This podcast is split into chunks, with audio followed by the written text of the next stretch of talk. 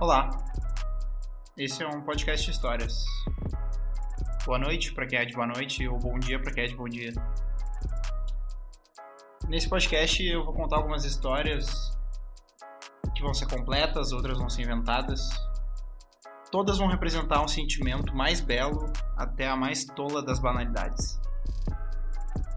É um podcast que só celebra a vida no movimento dela, as diversas verdades de uma vida a nossa capacidade de falar com o desafio de saber escutar. Aqui nesses contos talvez eu não conte toda a verdade, pois numa mesma história cabem mil verdades. Eu não quero ser o dono da razão porque é, é muito solitário. Eu vou contar de sentimentos verdadeiros dentro de palavras exageradas. Espero que vocês gostem, ou pelo menos que ouçam a história e consigam se divertir. É isso, e senta que lá vem a história.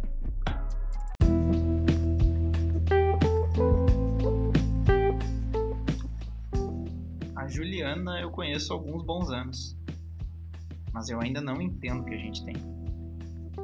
Consigo sentir, tocar, por vezes até falar todos desconfiam que iremos ter alguma coisa. Ou que temos, só que não contamos para ninguém. Eu e ela estamos tão preocupados um com o outro que esquecemos o que vamos parecer para o resto do mundo. Me preocupo com ela como se fosse minha. E ela faz o mesmo.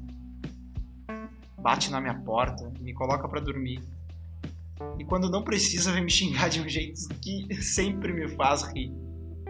Seu imbecil, deixa isso pra lá. O importante é que a gente se ama. E é verdade. Eu amo Juliana. Será que alguém me ouviu?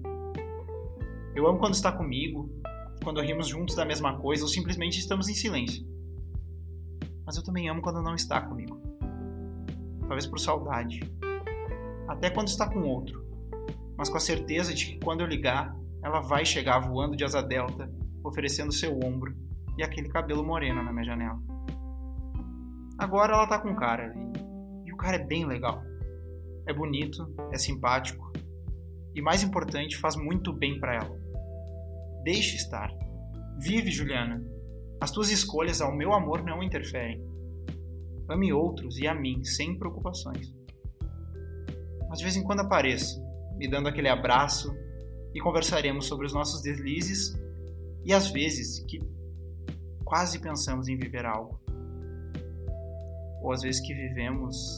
Não. Não vamos dar aos outros o nosso segredo mais lindo.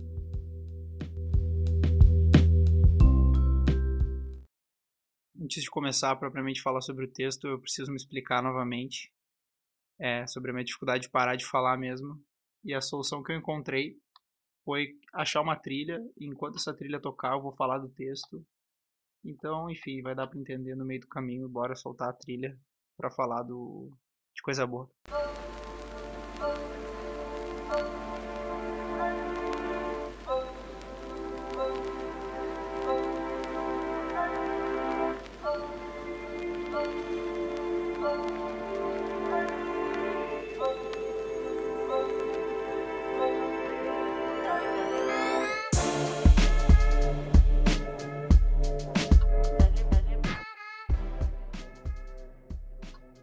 Que esse texto ele nada mais é do que uma, uma, uma, homenagem a todas as pessoas que não têm um nome próprio, um rótulo que a gente pode colocar. Chamar de amigo seria chamar de menos.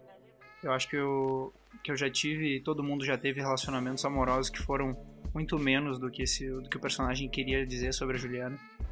E eu acho que isso estimula a gente seguir tentando entender e viver cada relação sem se preocupar necessariamente aonde ela vai chegar ou aonde como essa pessoa vai se colocar na nossa vida. A importância dela é muito muito anterior a qualquer título de, de amigo, de namorado, seja lá qual for. E assim a gente consegue tentar entender e até interpretar, pensar em todos os sentimentos possíveis. Sempre tem espaço pra gente se surpreender e aproveitar cada momento. Perto de alguém assim, acaba valendo a pena. Se a gente pudesse definir tudo com antecedência, de verdade, qual seria a graça de viver? A maior descoberta não é necessariamente saber quem essa pessoa é, e sim o que ela significa. Viver cada momento, sentir cada saudade, viver a distância e entender ela, qual a distância necessária, a distância saudável, a proximidade para que não se sufoque. Entender que o sentimento transcende palavras. Sabe aquela primeira ligação? Quando acontece uma coisa ruim, uma coisa boa, a gente sempre tem uma pessoa na cabeça que sempre recorre a ela. Independente da notícia ser boa ou ruim, aquela pessoa que não faz querer ser melhor. A dificuldade de conseguir amar sem necessariamente possuir essa pessoa. Ter ela o tempo todo, sabe? Mas uma ligação de distância é o suficiente para que ela possa aparecer de novo e dividir aquele momento. É, são, são poucos amigos que eu pude chamar assim na minha vida, mas que passo seis meses sem falar e quando a gente conversa parece que a gente se viu no mesmo dia. É, eu acho que isso define muito quem a gente é para o mundo de forma geral. Quem escolhemos para dividir esses momentos, caprichos ou exageros. Alguém que a gente faça rir nos momentos dos maiores desalentos. Pode ser chamado de pai, de mãe, de tio, ou então de amigo, nesse caso, a Juliana. O amor se definindo em suas infinitas formas, acho que é o mais importante de tudo. Além do Felizes para Sempre que a gente está acostumado. Aquela historinha de amor que é bonita no Netflix, mas é muito cansativa também. A gente precisa de pessoas que a gente pode contar. Amar como sinônimo de querer o bem, não necessariamente possuindo essa pessoa. Estar perto, mesmo quando está longe. Desde que os outros se preocupem com os rótulos. Ou, se é tão importante para ti e se preocupa com ele, só não tenta encaixar essa pessoa a um lugar que ela não se deve às vezes a gente acaba estragando relacionamentos e, e magoando pessoas assim. Afastando elas quando na verdade a gente só queria elas perto. Pessoas que nos fazem querer ser melhores e como fracassamos diante da nossa imperfeição. Nosso vocabulário egoísta que não nos deixa viver algo às vezes. Quando sentir supera a mais verossímil descrição.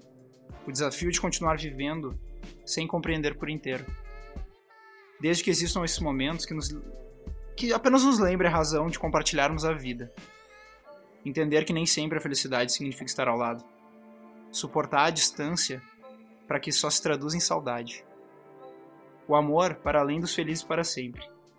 Para que limitar-se em palavras aquilo que se vive com sentimento?